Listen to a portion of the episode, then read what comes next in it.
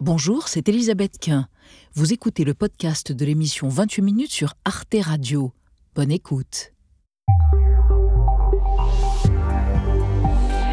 Bonsoir, heureuse de vous retrouver ce soir dans 28 minutes. L'actualité du jour, c'est la mise en examen de l'adolescent meurtrier présumé d'un jeune de 14 ans tué samedi soir à coups de marteau lors d'une rixe entre bandes dans les Yvelines. Un fait divers horrible qui reflète une réalité sociale selon les spécialistes des affrontements de plus en plus violents entre ados de plus en plus jeunes. 25 ans que je bosse dans les quartiers. 25 ans que j'accompagne les gamins. euh, et là, je suis dépassé, en fait. Je, je, comprends plus, je comprends plus ces mômes, quoi. 14 ans, 14 ans, que- pourquoi à 14 ans, à 23h30, tu te battes dans la rue avec un marteau?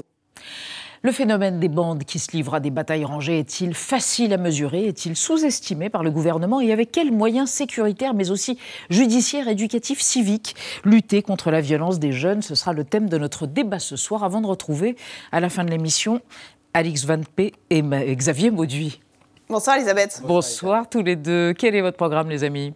Les bouchers charcutiers sont en colère. Ils ont manifesté devant l'Assemblée nationale face à l'augmentation des prix de l'énergie. Leur profession ne serait pas assez prise en compte. Eh bien, Elisabeth, je vous ai trouvé des bouchers en colère au XIIIe siècle. Faut que ça saigne. Mais je vois. Et vous, Alix?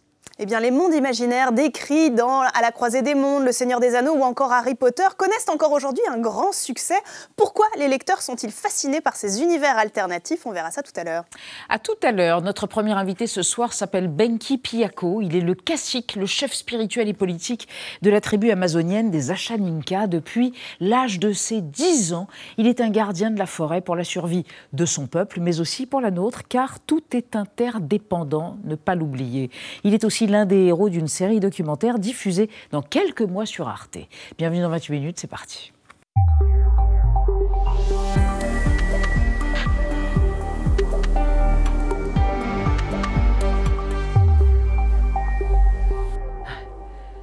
Oui, c'est parti. Benki Piyanko, bonsoir.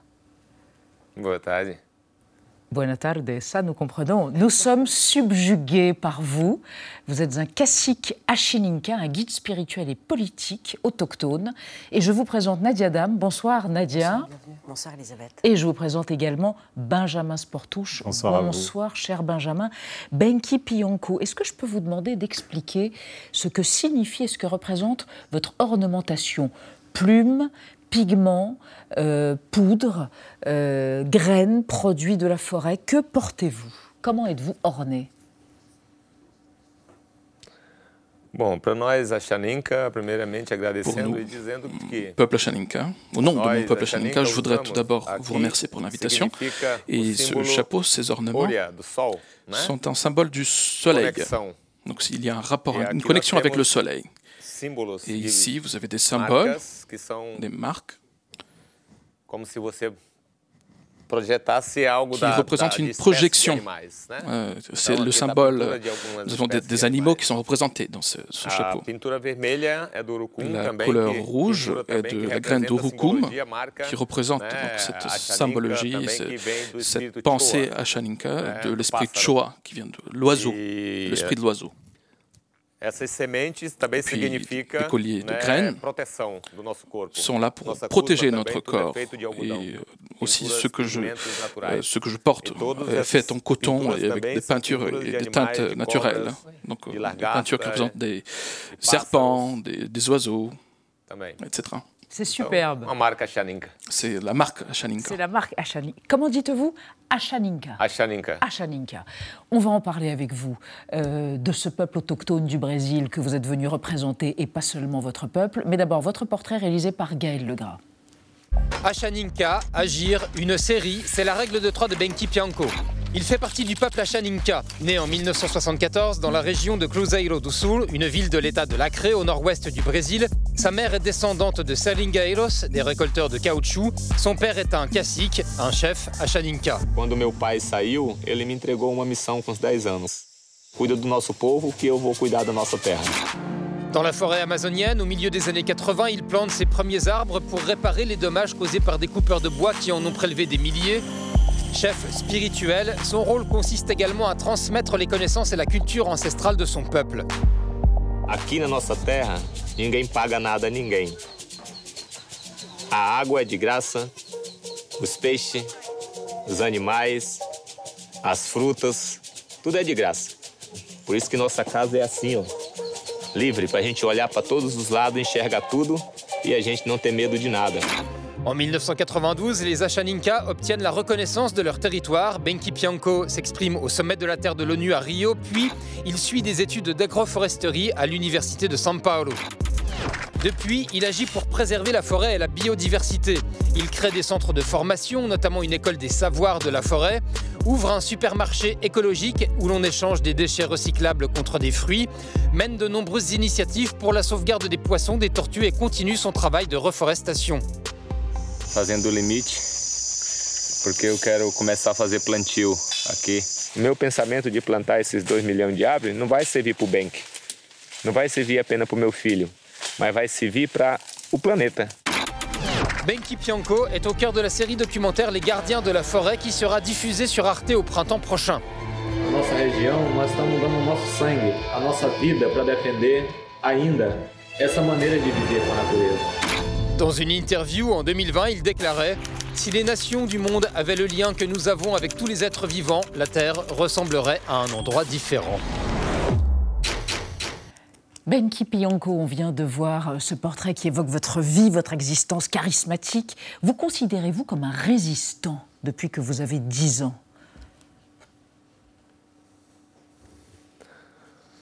Acho que eu nasci assim, para ser assim até o Oui, fim da minha je suis né comme ça et je le serai toute ma vie, jusqu'à la fin.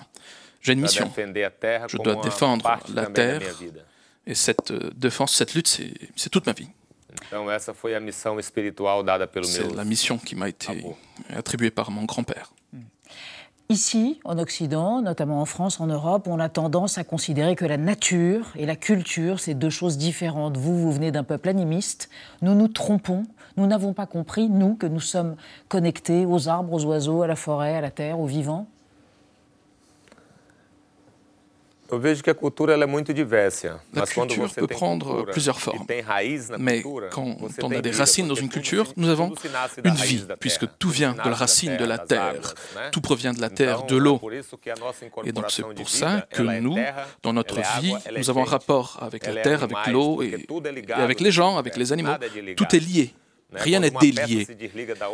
Quand quelque chose se délie, il n'y a plus de vie. Et cette pièce déliée s'achève. um- c'est ainsi que les um mundo, cultures s'achèvent et qu'un monde disparaît quand on l'extermine. Nous n'avons plus ce monde, nous avons son histoire, mais il n'y a plus de vie. Et donc pour nous, tant qu'il y a de la vie, il y a de la culture forte. Benki Pianco, vous avez planté un million d'arbres. La déforestation est un drame, notamment dans les forêts amazoniennes. Euh, ça l'a été encore plus quand Jair Bolsonaro était chef d'État brésilien. Lula vient d'être élu. Est-ce que ça va changer en mieux? Bom, eu já plantei muitas árvores, né, beaucoup d'arbres depuis- eu tô com mais de 4 milhões de árvores hoje, très jeune. Aujourd'hui, j'ai planté plus de semente 4 no millions d'arbres et je plante des graines partout dans le monde. Mon rêve aujourd'hui, c'est de transmettre un message à la planète, faire un appel muito que tout- um tous puissent participer de ce e processus. Et je- suis très triste de voir qu'un gouvernement ne maneira prête pas e- attention e à cela, à la diversité, à, à- à des nouveaux euh, modèles de partage. Nous avons vu avec le gouvernement um Bolsonaro euh, une fragilisation euh, né? générale. Le gouvernement a E été aussi le plus fragile. um Ce gouvernement a cherché d'unifier e euh, dans une seule um ligne, dans une seule lignée. Gente Il a essayé d'ignorer la diversité. Il faut E la reconnaître et la um respecter, puisque c'est cette université qui va donner corps au monde. Et donc, euh, à cause de cette fragilité, nous avons eu euh, la déforestation, la contamination de l'eau, euh, une explosion des émissions avec la forêt qui brûle, beaucoup d'oiseaux et d'animaux sont, dispara- sont disparus. Et la culture de peuple aussi se fragilise. Gente viu as leis cada vez mais sendo Les lois tomadas, né? Ont été prises d'assaut. E On a, euh, menacé les peuples indiens, les peuples autochtones qui ont besoin de cette protection. Nous avons e le droit à cette protection. Et ce gouvernement a donc fragilisé E gente tout cela. Nous attendons du gouvernement um Lula um euh, une nouvelle voie, euh, un nouveau nord. Vous parlez euh, d'agression, d'attaque, de peuples menacés. On va en parler avec vous, Benki Pianco, et avec vous, Nadia, notamment des militants environnementalistes, des écologistes et des, Indiens autochtones qui sont menacés de mort ou assassinés. Oui, avec ce décompte macabre d'après les tout derniers chiffres pour la seule année 2021. 200 militants écologistes ont été assassinés dans le monde, parmi lesquels donc en effet de très nombreux euh, indigènes. À elle seule, l'Amérique latine concentre plus des deux tiers des assassinats. Au Brésil, ce sont 26 personnes qui ont été tuées, le plus souvent par des milices. On se souvient ici aussi du meurtre particulièrement barbare de ces deux défenseurs de l'environnement. Un ethnologue et un journaliste étaient en juin dernier dans la vallée de, Javari. Euh, vous-même, avez-vous peur pour votre vie? Est-ce qu'on vous menace de mort?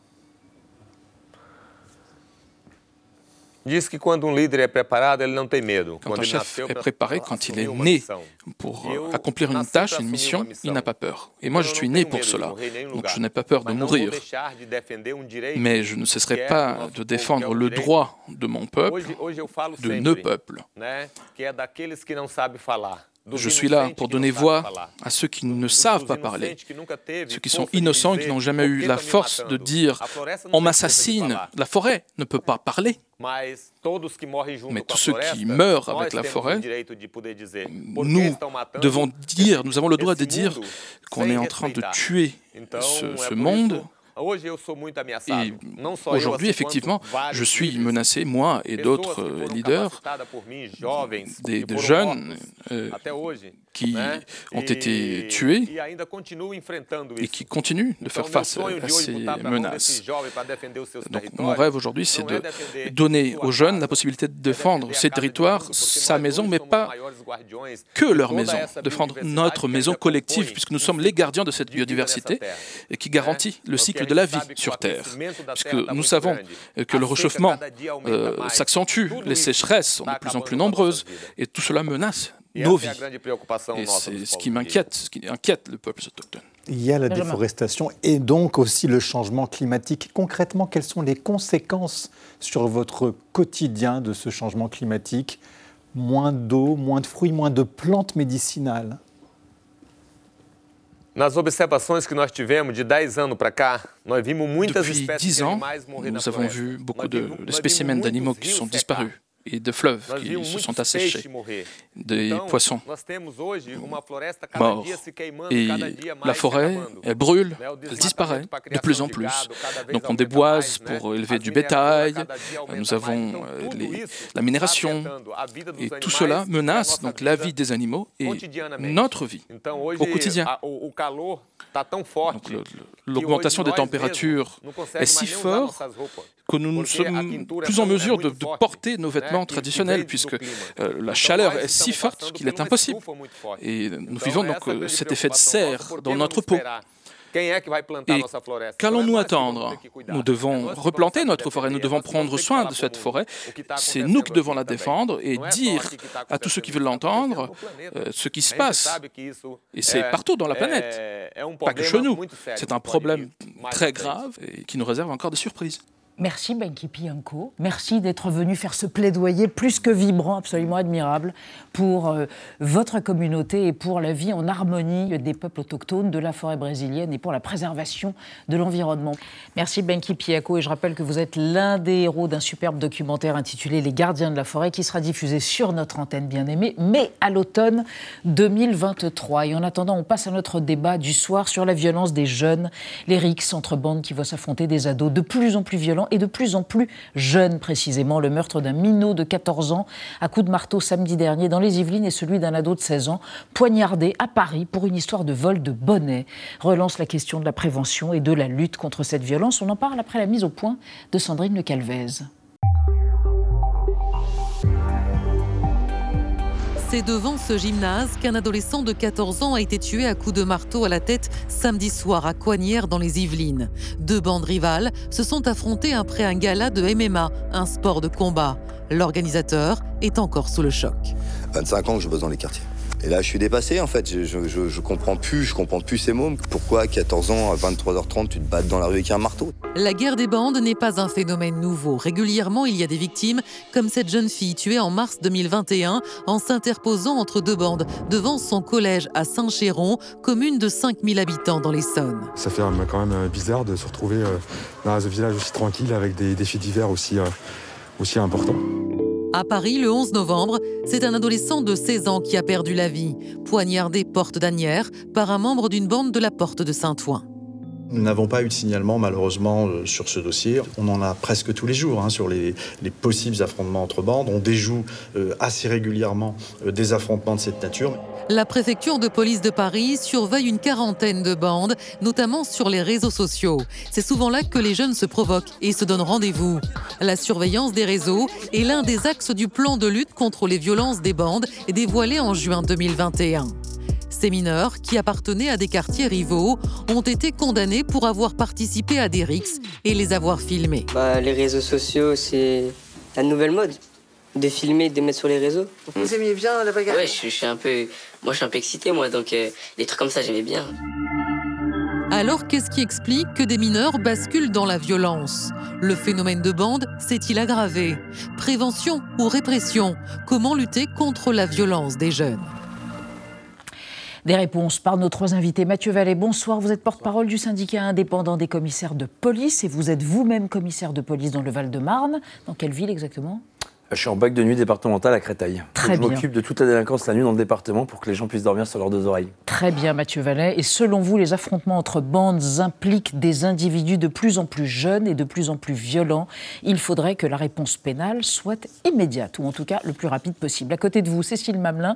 Bonsoir, madame. Vous êtes magistrate, vice-présidente de l'Union syndicale des magistrats. Vous êtes présidente de chambre à la Cour d'appel de Douai. Vous avez exercé en tant que juge des enfants et juge d'application des peines. Et vous estimez que ces phénomènes de rixes entre bandes ont toujours existé. Ils ne sont ni plus nombreux ni plus violents, ces jeunes, mais ce qui a changé, c'est notre degré de tolérance vis-à-vis de ces violences. Il y aura vraisemblablement du débat. Et enfin, Marwan Mohamed, bonsoir monsieur, vous êtes sociologue au CNRS. Euh, un de vos ouvrages sur ce thème, euh, Les bandes de jeunes des blousons noirs à nos jours, est paru aux éditions La Découverte. Selon vous, il faut déployer une action locale durable et au plus près du terrain.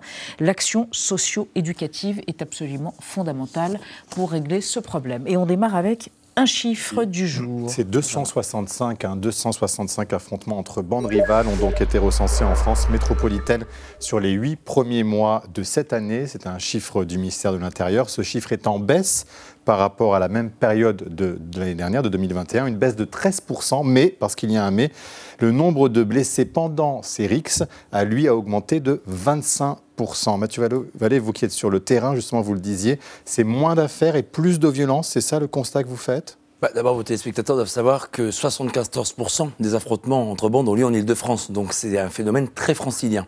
Ensuite, sur ces 74% d'affrontements, les personnes mises en cause, elles sont à 70% des mineurs. Mmh. Donc il y aura un sujet, on y reviendra avec soin Madame Mamelin, sur la délinquance plus généralement des mineurs.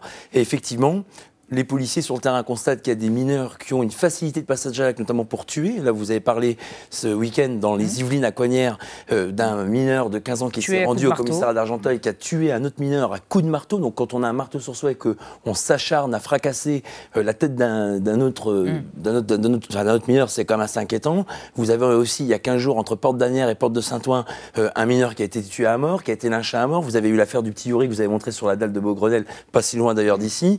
Donc, vous voyez bien qu'en fait aujourd'hui, il y a une banalisation de la violence grave et dont on voit bien qu'aujourd'hui les mineurs n'ont plus de difficultés pour ceux en tout cas qui commettent cet acte criminel pour passer à l'acte. Ça c'est quelque chose qui inquiète fortement les policiers. Cécile vous la constatez, vous, dans, dans les bureaux des magistrats, eh bien, cette banalisation de la violence par les jeunes? Oui, je pense qu'il y a effectivement, euh, avec le développement euh, des jeux, euh, des, des, jeux, jeux, vidéo, il y a, je mmh. pense qu'il y, y, a une réflexion à mener là-dessus. Hein, Sur quoi exactement? Ben, Je pense qu'il faudrait effectivement déterminer. Par rapport au réel Par rapport au réel. Est-ce est que véritablement, je pense qu'on a suffisamment de recul maintenant pour éventuellement faire, faire une étude là-dessus? Après, moi, je n'ai aucun avis particulier. Je ne sais pas mmh. si c'est vrai ou pas vrai. Je pense qu'on en a parlé dans le reportage. Il y a beaucoup les réseaux sociaux, le phénomène d'entraînement de bande. Vous savez très bien que c'est à qui sera le plus fort, à qui vont, va montrer le plus les muscles, etc. donc c'est une sorte de phénomène de, de, valorisation d'un comportement plus délinquant. Moi, ce que je peux vous dire, c'est que les, chiffres semblent dire, et les chiffres, c'est très difficile. Hein. je vais vous dire, au ministère de la Justice, les chiffres, c'est très difficile de les obtenir. Mais Même il ceux du ministère de l'Intérieur qu'on vient Même de ceux du ministère de l'Intérieur. Pas certaines. Pas certaines je pense qu'un fait divers cache un autre fait divers et que nous avons dans cette mm. matière une mémoire un peu, excusez-moi l'expression, mais un peu de poisson rouge. C'est-à-dire qu'un fait divers chasse l'autre fait divers. Nous avons tendance à oublier, je pense, que les phénomènes de bande ont toujours existé. Je ne vous rappellerai pas le film West Side Story. C'était quand même déjà un film sur les phénomènes de bande. Ça nous ramène aux années 60. Donc, ça n'est absolument pas nouveau. Peut-être qu'il y a plus de violence, mais ça, ce n'est pas un chiffre qui peut être déterminé, parce qu'en réalité, les violences avec armes, M. Vallée le sait bien, que ce soit une arme qui soit un, simple cutter ou que ce soit effectivement un marteau ou une barre de fer, les statistiques ne permettent pas de rentrer là-dedans, mmh. ne permettent pas de déterminer si c'est plus violent. Moi, ce que je peux vous dire, c'est que depuis mmh. dix 10 ans, il n'y a pas d'augmentation de faits, des faits les plus graves. En réalité, il y a une forme de stagnation, mais il n'y a pas une augmentation. Marwan Mohamed, est-ce que le sociologue a plus d'éléments à apporter sur euh, euh, une explication. Pourquoi passe-t-il à l'acte? Pourquoi est-ce que ce tabou de la vie ou de la mort est franchi? Euh, Vous avez une... Alors, un faisceau d'explications Il y, a deux choses. D'abord, en termes d'évolution, il faut faire très attention aux chiffres qui nous, qui nous sont présentés. Il n'y a pas dans le code pénal euh, de, de, catégorie qui renvoie typiquement et spécifiquement à la question des RICS et qui permet de détailler, euh, de détailler euh, sur le long terme le nombre d'actes. alors dans ce cas bah, En fait, la, la, qualification pénale, c'est des violences en réunion pour la plupart du temps, mais mhm. ça peut être aussi attroupement illégal. Ça peut être... Il y a, plusieurs textes de loi qui peuvent être mobilisés pour judiciariser ce mmh. type d'affaires, mais il n'y a pas de catégorie RICS.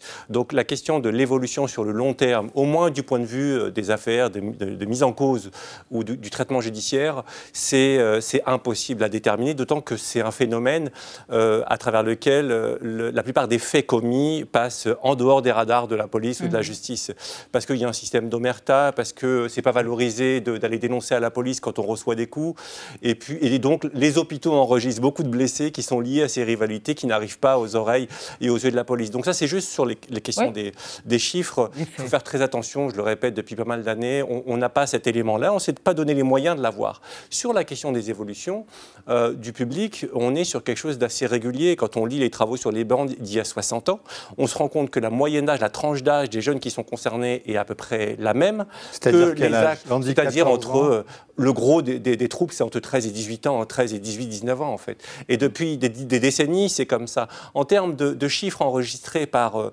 par le ministère de l'Intérieur, donc c'est les services de renseignement qui collectent ces données-là, euh, qui font remonter ces données-là. Au niveau du service de renseignement, par exemple, moi j'ai des chiffres qui datent du début des années 90, où il y a plus d'affrontements et surtout plus de morts, plus, de morts. liés à ces, à ces rivalités. Et puis on peut remonter un peu plus en amont et on retrouverait des années quand même avec un, nombre de, décès euh, enregistrés et, mmh. déclarés par le ministère de l'Intérieur qui est plus important. Ce qui est sûr, c'est qu'il y a des évolutions récentes, notamment la question des réseaux sociaux, mais le phénomène ne s'est pas fondamentalement transformé. Mais pour des responsables politiques, écoutez, le phénomène n'est pas pris à sa juste mesure. Écoutez, Olivier Corsani, il est maire communiste de Fleury-Mérogis dans l'Essonne. La jeunesse doit devenir grande cause nationale et ces phénomènes ne peuvent pas simplement être traités comme des faits divers locaux. Sinon, on se trompe de réponse. Vous avez de multiples facteurs qui amènent à ça. Vous avez euh, le décrochage scolaire, l'incapacité ou l'impossibilité d'insertion sociale et professionnelle. Euh, parfois, euh, des parents qui ne savent même pas ce qui se passe parce qu'eux-mêmes n'ont pas de temps à consacrer à leurs enfants, à leurs jeunes. Mathieu Valleux, on ne prend pas en considération la globalité du phénomène, on les classe comme de simples faits divers. C'est ça que vous constatez aussi dans vos interactions avec les autres autorités de ce pays? D'abord, moi, j'utilise jamais le mot fait divers parce que vous savez, tous les jours, je suis confronté dans les commissariats aux victimes et c'est tellement méprisant et condescendant de dire ça que les gens se disent, bah oui, je suis une victime parmi d'autres et c'est un chiffre. Et ben moi, derrière le chiffre, il y a des êtres humains, il y a des mm. personnes, il y a des mm. victimes. Mm. Et je pense qu'aujourd'hui en France, on oublie beaucoup trop les victimes et on met beaucoup trop, place nette aux voyous et à ceux qui malheureusement font des victimes. Ensuite, si moi j'ai des chiffres qui viennent du ministère de la Justice, il y a euh, 6 ans, en 2014, vous aviez dans les mineurs délinquants 33% qui avaient entre 13 et 15 ans, des mineurs délinquants qui mmh. passent devant les juridictions. enfin, en 2018, pardon, puisque malheureusement les chiffres, on les a pas pour 2022 et c'est tous les 4 ans, c'est passé de 33% à plus de 40%. Donc bien que la délinquance des mineurs, dont les auteurs, on sait que principalement ce sont des mineurs, bah, augmente de plus de presque 8%, et on attend les chiffres de 2022. Ensuite, j'entends le discours du maire communiste de Fleury-Mérogis, mais vous savez, moi, ma mère m'a élevé seule dans un quartier difficile. Et le discours un peu misérabiliste de dire parce qu'il est pauvre, parce que la mère est seule, parce qu'il y a des enfants, parce qu'on travaille, on bascule dans la délinquance, je trouve que c'est très insultant pour les personnes comme moi qui majoritairement réussissent par la force du travail, du respect et de l'éducation de sa mère. Et d'une certaine manière, effectivement, il y a des parents qui n'y arrivent pas, mais il y a aussi des parents qui démissionnent. Et c'est là que la justice, elle doit passer. Des gamins livrés à eux-mêmes, dont les parents démissionnent, dont l'école ne s'occupe plus, qui traînent dans la rue le soir, ou c'est l'école du crime et qui décrochent, c'est forcément la plupart des publics qu'on rencontre dans nos commissariats, et pas uniquement pour des affrontements entre bandes. Les guetteurs, Mm. les dealers, les voleurs, les agresseurs, c'est toutes ces personnes-là dont on ne s'occupe plus, dont on demande à la police de s'occuper, comme pour tous les sujets de société, de tous les mots. Réaction de la magistrate et ensuite du sociologue.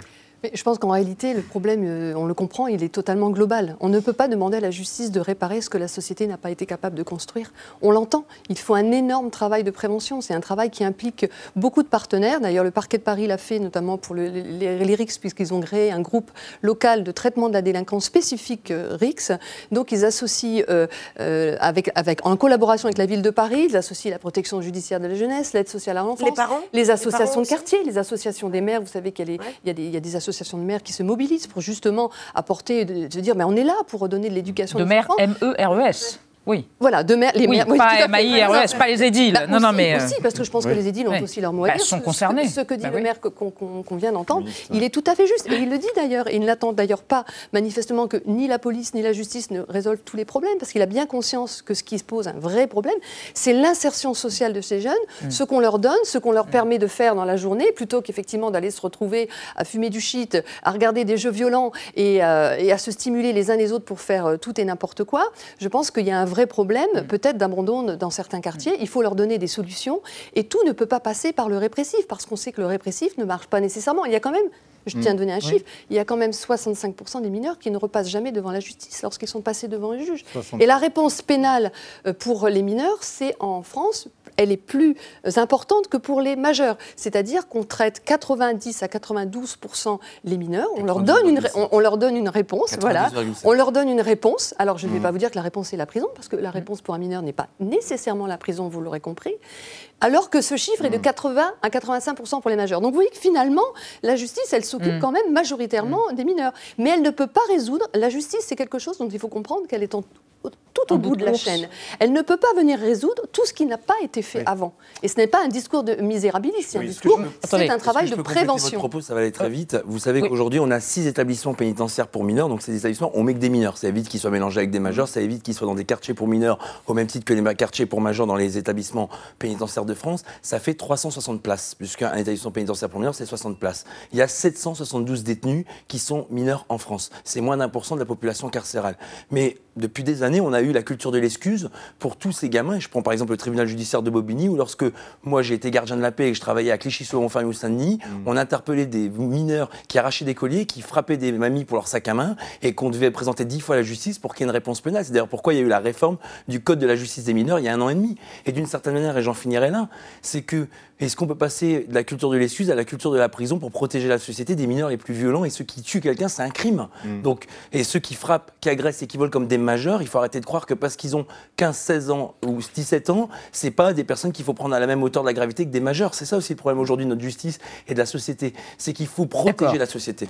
Marwan Mohamed. Bah, justement, je pense que c'est un bon objectif de pouvoir protéger la société. Et quand on veut protéger la société, euh, on, on- on essaye de penser aux solutions qui sont extrêmement efficaces. Quand on regarde le niveau de récidive des personnes qui tombent en prison, qui font de la prison, qui sont incarcérées, notamment pour des courtes peines, et qui sortent sans projet, ni on n'a pas du tout avancé en termes de protection et en termes de sécurité. Je pense qu'il faut déconnecter l'enjeu de sécurité de l'enjeu de, de la police, de la justice ou de la prison en tant que telle, parce qu'on a tendance à fusionner l'ensemble et on se perd en fait.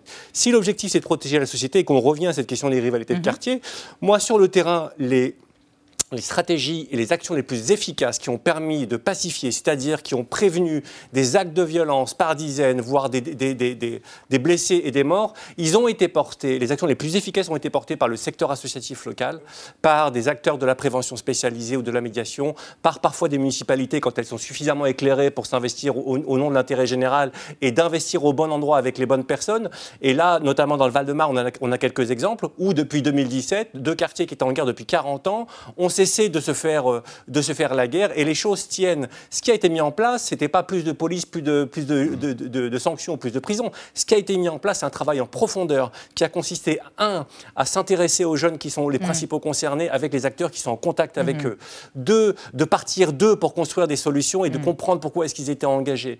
Trois, de partir sur les deux quartiers en même temps, c'est-à-dire les acteurs de deux quartiers opposés qui se sont unis pour se coordonner et régler des choses. Et quatrièmement, d'avoir investi à la fois sur l'accompagnement collectif et sur de l'accompagnement individuel. Parce que oui, quand on regarde le profil des jeunes qui sont impliqués dans ces rivalités, ce pas des jeunes au hasard. On a une surreprésentation des jeunes qui sont démobilisés scolairement, qui ne sont pas en âge d'insertion professionnelle, dont les parents ne sont pas tant euh, euh, euh, démobilisés qu'impuissants qu'impuissant. Et Et c'est pas la même mhm. chose que de dire démission, c'est une chose, l'impuissance, c'est autre chose. Mhm. Et puis, on a des jeunes qui euh, euh, demandent à ce que euh, on, les regarde un petit peu et, et qu'on investisse réellement dans leur direction. On va évoquer avec Nadia pour comprendre comment est CRX, leur rapport aux réseaux sociaux. Oui, oui on entendait d'ailleurs en hmm jeunes euh, en parler euh, dans la mise au point. Les rivalités entre bandes, elles sont aujourd'hui euh, amplifiées, structurées par ces réseaux sociaux.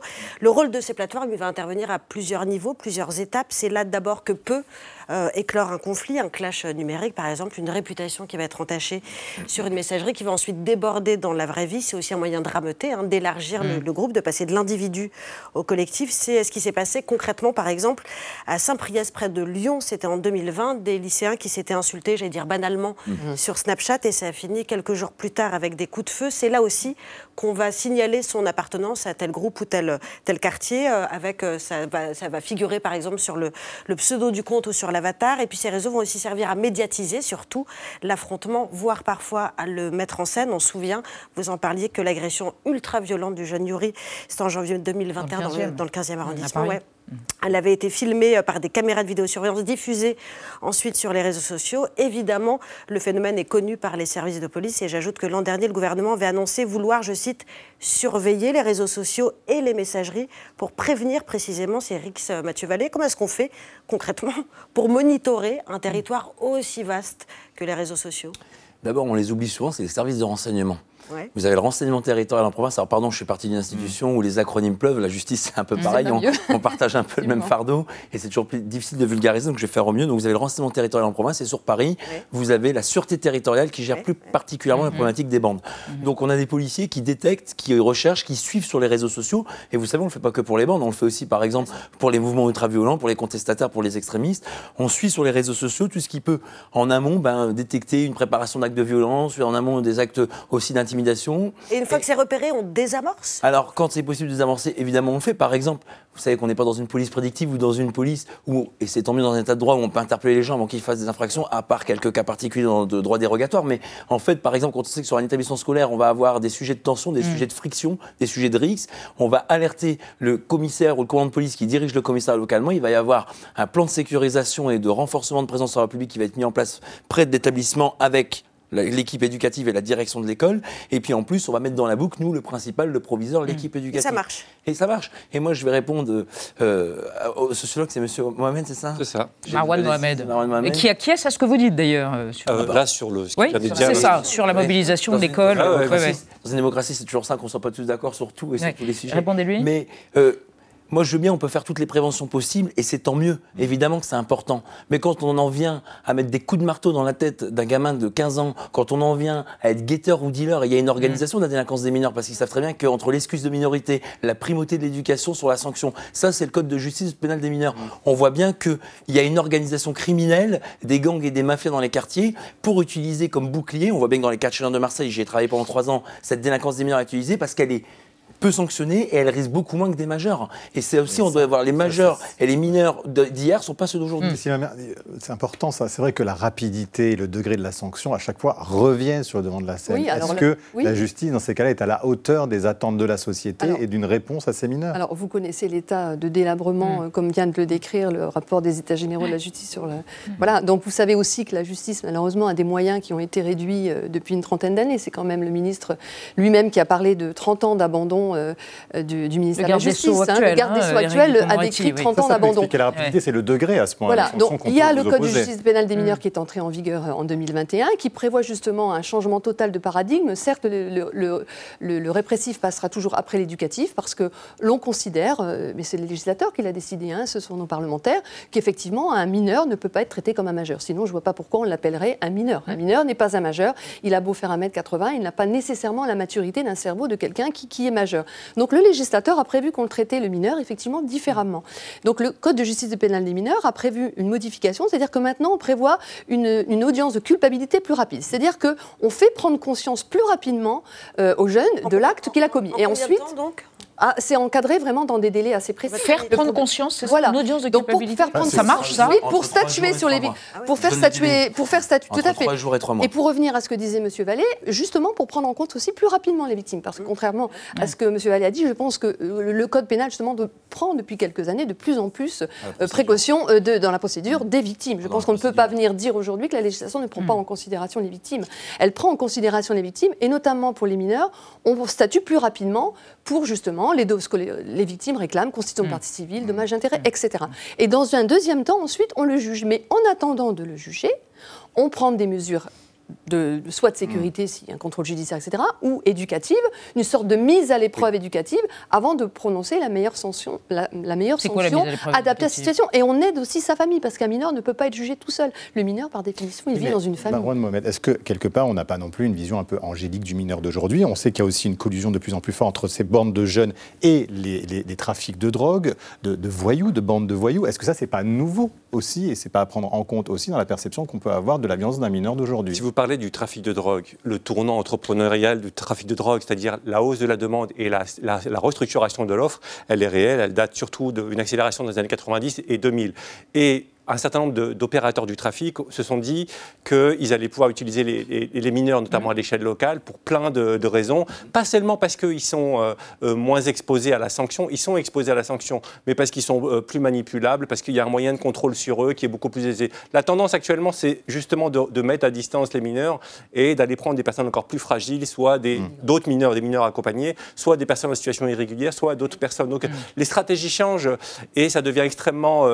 et, et donc le public public qui est recruté évolue aussi. Mais je pense que ce qui est, ce qui est fondamental, et ça, c'est des choses qui existent. Il y a des économies criminelles dans les quartiers populaires et en dehors. Du coup, il faut les casser, ces bandes. Comment on fait Alors, ça, c'est. Vous voyez, c'est deux choses qui mm. sont différentes. Et moi, moi je, plaide pour qu'on ait une approche extrêmement pragmatique. Quand on parle des rivalités de quartier, on est dans des logiques honorifiques, on est dans les, dans, les rapports entre deux territoires, dans les sentiments d'appartenance. On n'est pas dans les économies criminelles rémunératrices. Donc, les logiques sont différentes. Il faut mettre en place des programmes particuliers. Par contre, si on parle de trafic de stupéfiants, il y a différents échelons. Mm. Et même à l'échelle locale pour le trafic de stupéfiants, il est possible de faire de la prévention de l'entrée dans le trafic des stupéfiants, comme ça se développe dans beaucoup de villes, comme c'est soutenu par la Midelka, par exemple, la mission interministérielle de lutte contre les, drogues et les conduites addictives, comme euh, il y a beaucoup d'initiatives aujourd'hui en France qui visent à, s'intéresser aux mineurs qui peuvent être impliqués, et à proposer, des sorties, des sorties de trafic euh, et à, et à, intervenir dessus. Donc les acteurs sur le terrain ne, restent pas les bras croisés, contrairement à ce qu'on pourrait laisser croire. Eh ben, écoutez, voilà, c'est une conclusion euh, optimiste. C'est un travail très complexe, je crois que c'est ça aussi qu'on peut dire. Mais c'est très complexe. Merci à tous les trois d'avoir exploré cette question autour des rixes entre bandes et de la lutte contre la violence des jeunes. On reste dans l'actualité euh, avec Alix Van Pey qui va nous parler de l'ouverture du Salon du Livre Jeunesse à Montreuil et Xavier Maudieu qui va revenir sur la manif hier des bouchers charcutiers contre la hausse des prix de l'énergie. Pourquoi riez-vous? Mais d'abord Thibault Noll qui recense les mots vedettes de l'actualité ce soir se penche sur McKinsey comme euh, le cabinet de conseil utilisé abondamment par le gouvernement, c'est entendu. Changement de ton de l'exécutif dans l'affaire McKinsey. Quel rôle a joué le cabinet de conseil McKinsey dans les deux campagnes d'Emmanuel Macron? On revient sur cette affaire McKinsey en France et cette enquête du parquet national financier. McKinsey? Qu'est-ce que ça veut dire? Exactement ce que ça dit. Merci de m'en dire un peu plus. Entendu. La vie secrète des mots vedettes. McKinsey est le nom du cabinet américain de conseil en stratégie le plus prestigieux, le plus sélectif, le plus influent, le plus secret, celui qui se targue d'être, depuis 1926, le conseiller de confiance des plus grandes entreprises, gouvernements et institutions du monde. C'est aussi celui auquel s'intéresse notre redoutable parquet national financier. En mars, une procédure du PNF visait le géant mondial du Conseil d'amis à prix fort, 3312 euros la journée de consultant, pour blanchiment aggravé de fraude fiscale et son siège des Champs-Élysées était perquisitionné. Depuis octobre, la justice s'intéresse aussi aux liens entre McKinsey et le président et cherche à démêler de possibles histoires de favoritisme. En France, McKinsey doit sa popularité aux révélations sur son rôle suractif dans la logistique de vaccination anti-Covid, lequel a donné lieu à un rapport sénatorial qui a étrié l'emprise de 2000 cabinets de conseil privés sur les politiques publiques. Un milliard d'euros claqués en 2021. Et dont McKinsey a croqué un bon morceau, 5% de ses 329 millions de chiffres d'affaires. En plus d'exploiter son génie de l'optimisation fiscale, pas d'impôts payés en France de 2011 à 2020, la firme a tapé dans l'œil sénatorial pour son manque de culture juridique et plus largement du secteur public, ou pour son art du PowerPoint, truffé de recommandations en or, telles que identifier les contributions pertinentes ou allouer les tâches correspondantes de sa fondation par un comptable de l'armée américaine estomaqué par l'inefficacité des process militaires, à la pieuvre qui conseille 90% des top multinationales, McKinsey s'est embourbée dans une telle palanquée de scandales qu'elle veut désormais tripatouiller sa page Wikipédia et rallier des influenceurs. SOS, stratégie d'optimisation superflue. Après la ratatouille McKinsey, on va parler de boucher avec vous, Xavier, et on va parler de livres jeunesse avec vous, cher Alix. Bonsoir à tous les deux. Alors, les bouchers charcutiers de France, il y en avait une palanquée, se sont rassemblés hier devant l'Assemblée nationale pour protester contre euh, bah, la hausse du coût de l'énergie, le manque de soutien du gouvernement, notamment quand ils ont plus de 10 salariés. Et vous avez trouvé d'autres bouchers en colère, et ça remonte à loin. 13e siècle. En juillet 1282, le roi de France, Philippe III, dit le hardi est confronté à la colère des bouchers de Paris. Vous voulez savoir pourquoi? Je vous explique. Euh, non, mais ce bah sont les Templiers, vous savez, ceux qui font partie de cet ordre à la fois religieux et militaire très puissant. Ces Templiers ont décidé d'ouvrir une boucherie dans leur domaine à Paris. Et c'est inacceptable pour les bouchers de Paris non à cette concurrence. Et pourquoi autant de colère? Savez, les bouchers sont organisés en corporation, comme la plupart des métiers d'ailleurs, et la corporation des bouchers à Paris l'une des plus puissantes. C'est aussi le cas dans de nombreuses villes en mhm. France. Hein. La corporation est très réglementée. Elle est aux mains de quelques familles seulement qui décident de tout, où, qui, pourquoi, comment. Euh, au Moyen Âge, le roi de France n'a pas tous les pouvoirs. Et les autorités municipales non plus. Il faut composer avec les corporations et particulièrement avec celle des bouchers, de solides gaillards fort sympathiques, mais qui manient avec aisance euh, le couteau, la masse, le merlin, enfin la hache euh, directement. Donc savent, ils n'ont pas peur de tuer, ils n'ont pas peur du sang non plus. Euh, le boucher, au Moyen Âge, n'a pas de boutique, il a un étal au pluriel des étals. On dit aujourd'hui, mais avant on disait des étaux, c'est la grosse planche sur laquelle ils découpent. Ils sont cantonnés à quelques rues où ils vont tuer les animaux, parce qu'il n'y a pas d'abattoir, ils les découpent, et puis ils les vendent. Donc pas question d'une nouvelle boucherie sans leur accord. ils sont comme ça, quoi. Et que décide le roi? Alors, dans le conflit qui oppose les Templiers à la corporation, Gardons le, fil. le roi Philippe le Hardy autorise les Templiers à avoir une boucherie. Alors, attention, un hein, très très très limité, une boucherie de deux étals, deux étaux, 12 mmh, pieds de long, pas plus, deux bouchers, faut pas plus, et sur leur domaine, mais hors des murs de Paris. Et dans le même temps, le roi confirme les privilèges de la corporation des bouchers. Bref, de la part du roi, une mm. décision hardie qui montre qu'il est à l'écoute de toutes les composantes de sa société, mm-hmm. autrement dit, qu'il n'est pas bouché. Ah, Marie, comme on dit. Euh, merci, Monsieur Mauduit. Madame Alix, désir de monde. Pourquoi je vous Madame Alix? C'est le thème du Salon du Livre Jeunesse qui s'est ouvert aujourd'hui à Montreuil, près de Paris. Et vous nous parlez du succès des mondes imaginaires dans la littérature enfantine et jeunesse. Exactement. Vous avez peut-être lu Les Royaumes du Nord, le premier tome dans la croisée des mondes, hein, écrit par Philippe Pullman. La saga raconte l'histoire d'une adolescente anglaise qui part à la recherche d'enfants qui ont disparu. Et donc, ça l'amène à traverser des univers parallèles, toujours accompagnée de son petit démon, une petite euh, créature de forme animale qui la suit euh, et qui fait partie d'elle. Et donc, cette saga du genre fantasy est sortie il y a près de 30 ans. Elle a été traduite en 40 langues, vendue à 20 millions d'exemplaires. Et ce n'est pas fini, puisque, voilà, une réédition, une nouvelle édition vient de sortir. Oh. Preuve que les mondes imaginaires ont toujours le vent en poupe aujourd'hui. Et cet intérêt récent pour les mondes imaginaires Eh bien, euh, relativement, c'est ce Mhm. qu'explique le, journal, le quotidien Le 1. Euh, il raconte que cette tendance date du XXe siècle. En 1954 sortait quand même un livre pionnier en la matière, Le Seigneur des Anneaux, de Tolkien. Ah. Et depuis, les auteurs se sont mis à imaginer euh, ces mondes de manière, donc ces mondes très complexes, de manière très très détaillée, déjà par pur désir de s'affranchir de la réalité, et puis aussi, aussi parce que ça leur permet d'aborder des thèmes de société, mais de manière un petit peu détournée. Par exemple, dans Game of Thrones, George R. R. Martin a abordé la crise climatique. Il l'a il l'a ensuite confirmé en interview. Et s'ils le veulent, ces écrivains peuvent aussi gommer dans, leur, dans le monde réel ce qui leur déplaît. Ainsi, Tolkien aurait inventé un monde très très vert parce qu'il n'a pas trop aimé l'industrialisation à son époque. Mhm. Et qu'est-ce qui plaît aux lecteurs dans ces mondes imaginaires? Eh bien déjà, tout, mais notamment déjà l'immense galerie de personnages, hein, une série de livres est comme une chambre pleine d'amis, disait un auteur anglais, et il a raison, les lecteurs de Harry Potter peuvent se retrancher dans leur chambre et euh, retrouver leurs petits copains aventuriers, Harry, Ron, Hermione, et ils peuvent explorer tant qu'ils le veulent le monde des sorciers, qui a quand même été analysé, il y a 18 000 pages Wikipédia sur Harry Potter, si, si. Il y Donc, a même voilà. des thèses, donc il doit y avoir des thèses Oui, oui, oui, universitaires. oh des thèses à foison. L'exploration donc peut durer un moment. Et Edgar Un doctorant en sciences cognitives, explique cet engouement. Il dit ceci.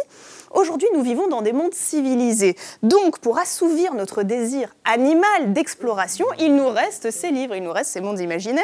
Et notre soif d'exploration est parfois tellement insatiable que un auteur, Eiichiro Oda, mangaka, l'auteur de One Piece, il se tue à la tâche pour compléter son monde imaginaire et donc pour satisfaire ses lecteurs. Et il a bien raison. Merci mes amis. Dans un instant, sur l'antenne d'Arte Chéri, Benoît Magimel, Mélanie Thierry, Sylvie Testu et Denis Podalides dans Pour une femme de Diane Curis avant, bien sûr, le dessous des cartes d'Émilie Aubry. À demain, 20h05. Tchuss.